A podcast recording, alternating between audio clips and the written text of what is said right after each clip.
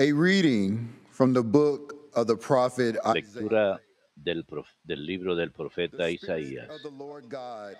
El Espíritu del Señor está sobre mí, porque el Señor me. ha ungido, me ha enviado para dar la buena noticia a los que sufren, para vender, para vendar los corazones desgarrados, para proclamar la amnistía a los cautivos y a los prisioneros Lord, la libertad, para proclamar el año de gracia del Señor.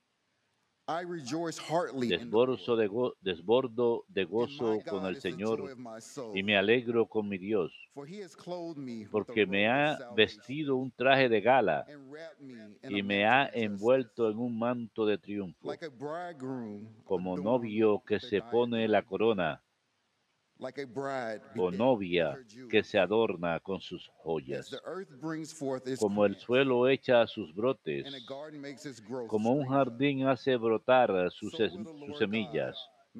Así el Señor hará, hará brotar la justicia y los himnos ante todos los pueblos. Palabra de Dios, te alabamos, Señor.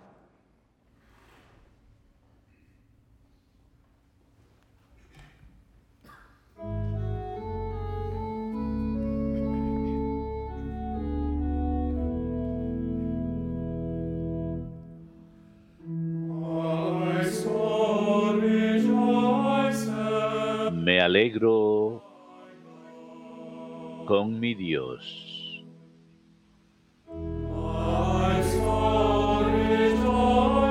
Me alegro con mi Dios.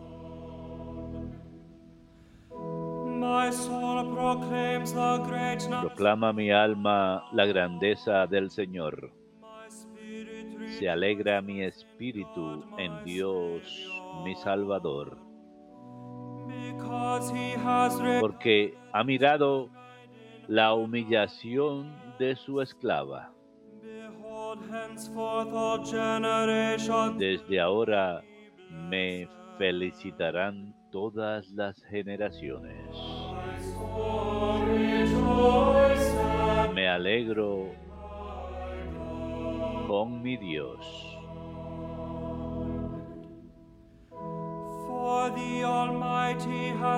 porque el poderoso ha hecho obras grandes por mí. Su, name. nom- su nombre es santo y su misericordia llega a sus fieles de generación en generación.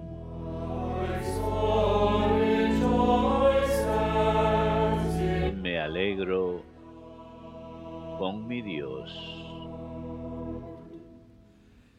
He has filled the hungry with A los hambrientos los colma de bienes y a los ricos los despide vacíos.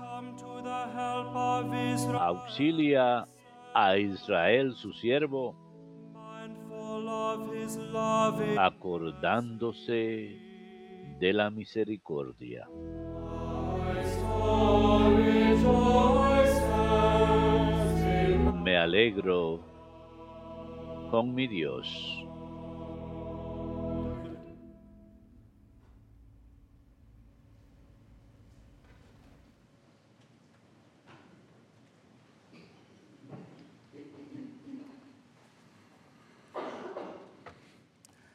A reading Lectura de la primera carta del apóstol. San Pablo a los tesalonicenses. Brothers and sisters, Hermanos, estén siempre alegres, sean constantes en orar. En toda ocasión, tengan la acción de gracias. Esta es la voluntad de Dios en Cristo Jesús respecto a ustedes. No apaguen el espíritu, no desprecien el don de profecía, sino examínenlo todo, quedándose con lo bueno. Guárdense de toda forma de maldad, que el mismo Dios de la paz los consagre totalmente, y que todo su ser, alma y cuerpo sea custodiado sin reproche hasta la You de nuestro Señor Jesucristo. Él que los ha llamado es fiel y cumplirá sus promesas. Palabra de Dios, te alabamos, Señor.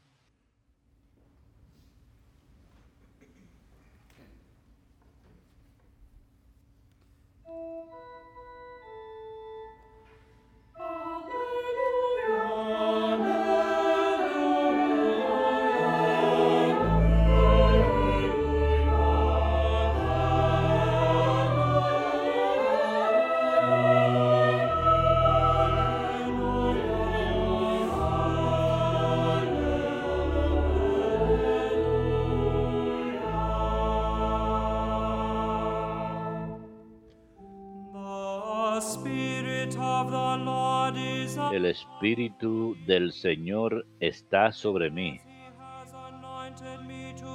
Me ha enviado para dar la buena noticia a los pobres.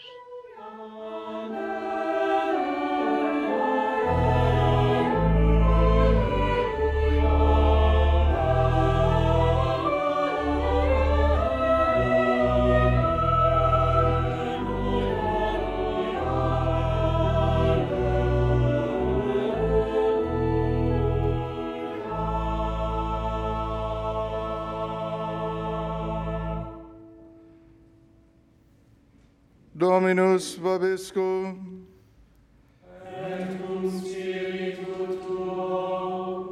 Lectio Sancti Evangelii secundum Ioannem.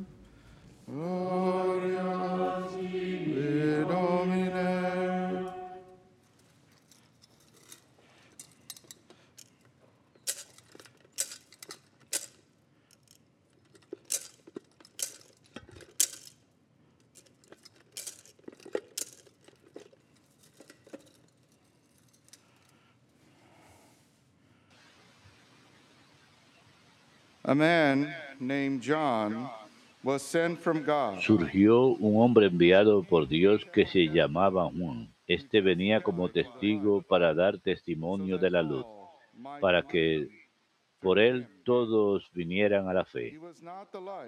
No era él la luz, sino testigo de la luz. Y este fue el testimonio de Juan. Cuando los judíos enviaron desde Jerusalén sacerdotes y levitas a Juan he admitted, a que les preguntara, ¿tú quién eres?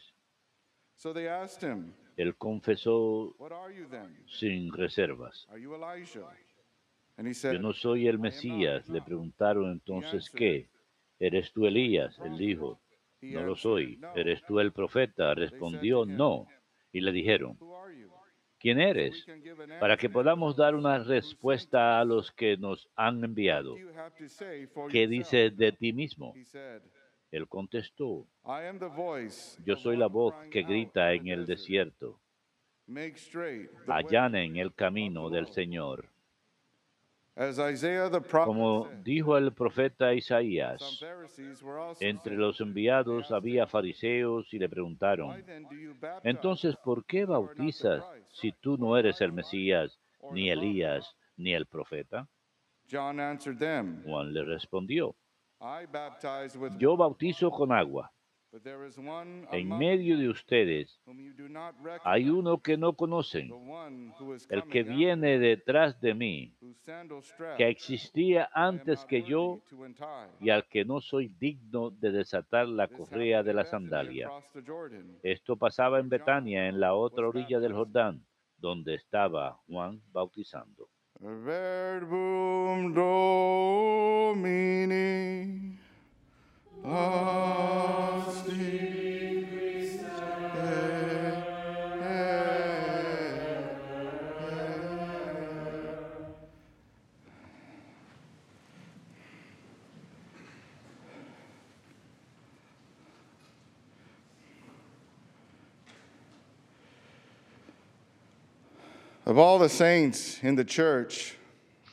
De todos los santos en la iglesia, Vemos entre todos ellos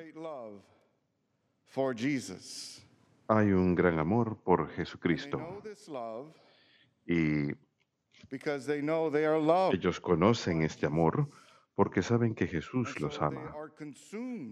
Así pues, están consumidos por Jesús y todo lo que quieren es estar con Jesús y amar como Él ama. Today we hear El día de hoy escuchamos acerca de Juan el Bautista. Juan el Bautista sabe su llamado. Él sabe que está aquí para anunciar, the Aquel es aquel que endereza el camino para la venida del Mesías. And so he too is consumed Así que Él también es, está consumido con Jesús y dándole a conocer. Y para todos nosotros, Dios nos ha dado esa gracia de vivir como Jesús, estar conscientes de que Él nos ama también. Y con la gracia que nos ha dado, no solamente disfrutamos ese amor y vemos nuestro propósito en ese amor, nos encontramos quienes somos realmente en ese amor, sino que en ese amor, al igual que Juan Bautista, al igual que todos los santos, estamos llamados a, compartir ese amor. Y la segunda lectura, San. Pablo nos ofrece una forma de hacerlo. Here in this gospel passage, Aquí en este pasaje del Evangelio le están preguntando a San Juan, los oficiales religiosos. Juan es humilde, Él reconoce quién es verdaderamente. Y cuando pensamos acerca de la humildad, la humildad se trata esencialmente de la verdad. Es decir quiénes somos realmente, nuestras limitaciones, nuestras fortalezas, todo acerca de nosotros, pero también a quién pertenecemos. Le pertenecemos a Dios y saber que Él que nos ama mucho nos da la vida. si somos realmente humildes. Y ese es el testimonio que dio Juan el Bautista. Él no está ahí para hacer un espectáculo. Él no está ahí para decir que Él es de mayor importancia o que merece gran reconocimiento en la sociedad o estatus social.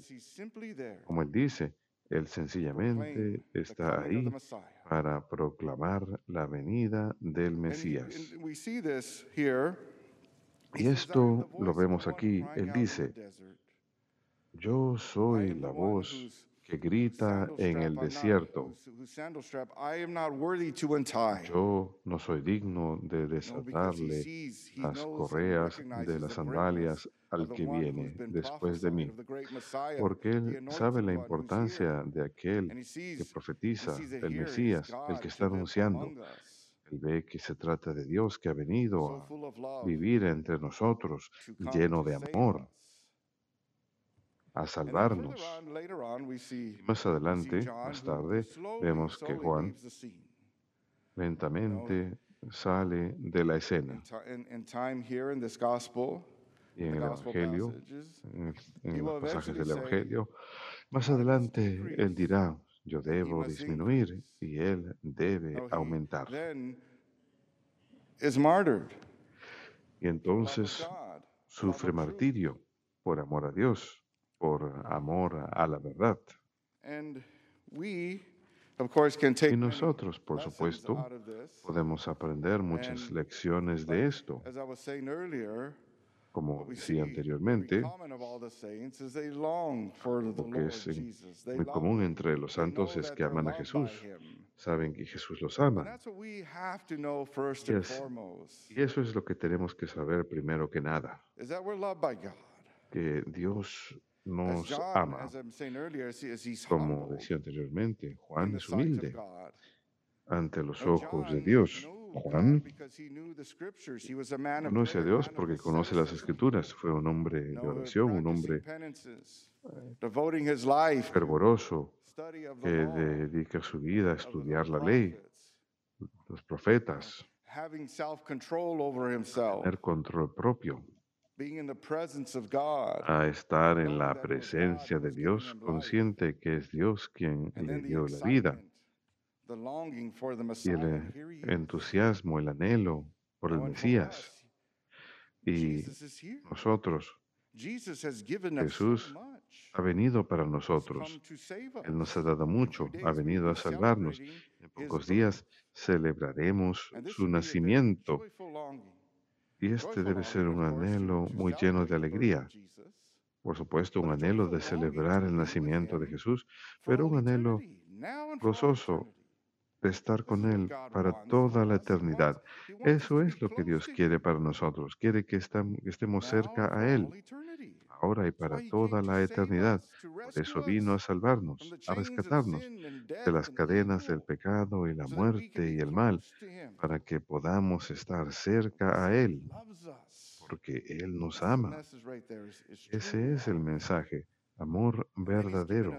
Y entonces nos ha dado todo lo que necesitamos para que nosotros podamos conocer ese amor, pero para que podamos florecer en Él, de manera que también podamos tener su vida divina, su amor.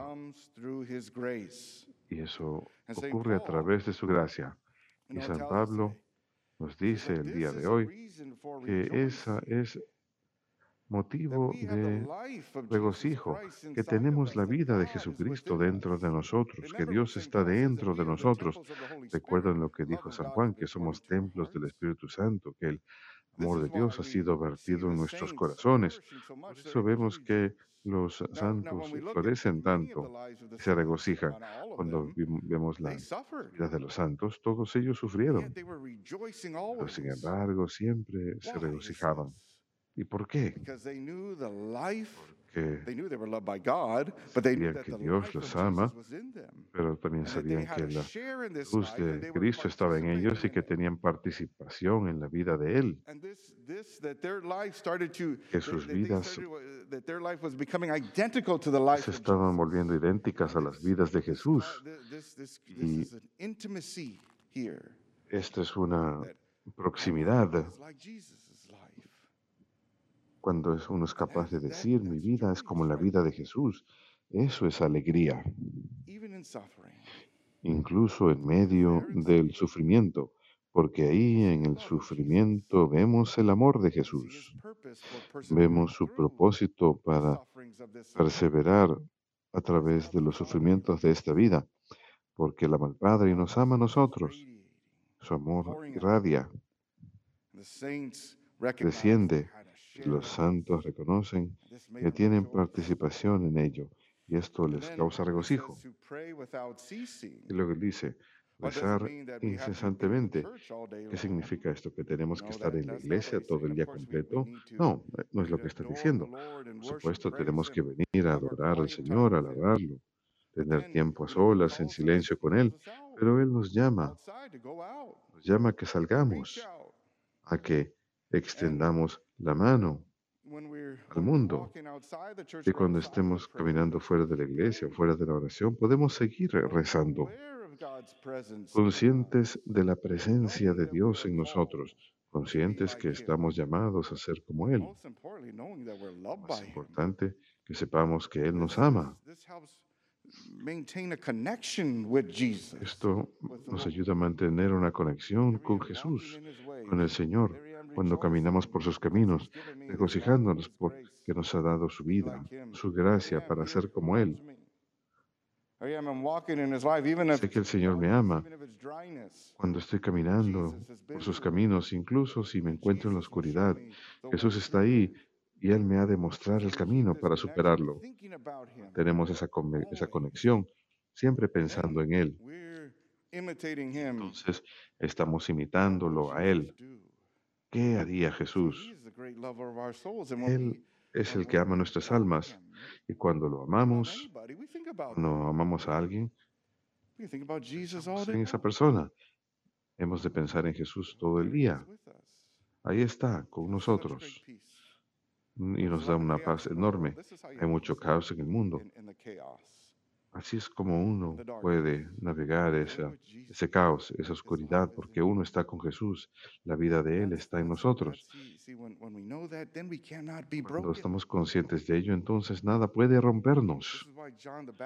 Por eso Juan el Bautista vemos que él tuvo tanta fidelidad, incluso cuando está siendo juzgado, él sabe que el Señor está con él. Él sabe que está cumpliendo la voluntad de Dios. Y acepta el martirio. Él dice, siempre den gracias. Gracias a Dios, regocijándonos, orando sin cesar, agradeciéndole al Señor por todas las cosas, agradeciéndole porque su vida está en nosotros, agradeciéndole incluso en anticipación cuando encontramos una situación, una circunstancia, no es la mejor de todas. Sin embargo, estamos ahí presentes y podemos agradecer al Señor por adelantado porque sabemos que somos de Él. Sabemos que le pertenecemos a Él, que Él es nuestro. Como dice San Pablo aquí, que Él es fiel, que Él ha de utilizar esto para su gloria podemos agradecerle a Dios por lo que va a hacer por adelantado. Y Él ha de hacer algo grande. Sí, es posible que seamos tratados injustamente, es posible que las cosas no nos salgan bien, es posible que la gente nos mire y se burle de nosotros, se rían de nosotros, pero al final tendremos vida en Cristo, saldremos victoriosos, seremos vindicados, porque como dice aquí, Dios es fiel. Y así es como permanecemos en el Espíritu de Dios, regocijándonos, rezando sin cesar, dando siempre gracias a Dios, estando con el Señor estando con Él. Así pues, el día de hoy, este es el día cuando podemos regocijarnos verdaderamente, porque al pensar en la venida del Señor, por supuesto, celebramos, nos estamos acercando a la celebración de su cumpleaños, de su día de nacimiento, y podemos congregarnos todos juntos porque Dios nos ama y nosotros lo amamos a Él y por eso es que somos capaces de ponernos este color rosado o rosa el día de hoy. Hemos estado usando el color violeta, el color morado a lo largo de este tiempo, pero ahora usamos este color más alegre para aligerar las cosas, para que nos, para que nos sirva de recordatorio de la razón por la que estamos aquí, para recibir a Jesús, que es Dios, que nos ama y nos salva. Ahora pues, hermanos, humillémonos, conscientes que Dios nos ama, conscientes que Él nos ha dado a su Hijo para que sea nuestro Rey, que ha venido a salvarnos, y rogándole que tengamos siempre la gracia de poder entregar todo nuestro amor por Él, que nos amó primero. Que Dios los bendiga a todos.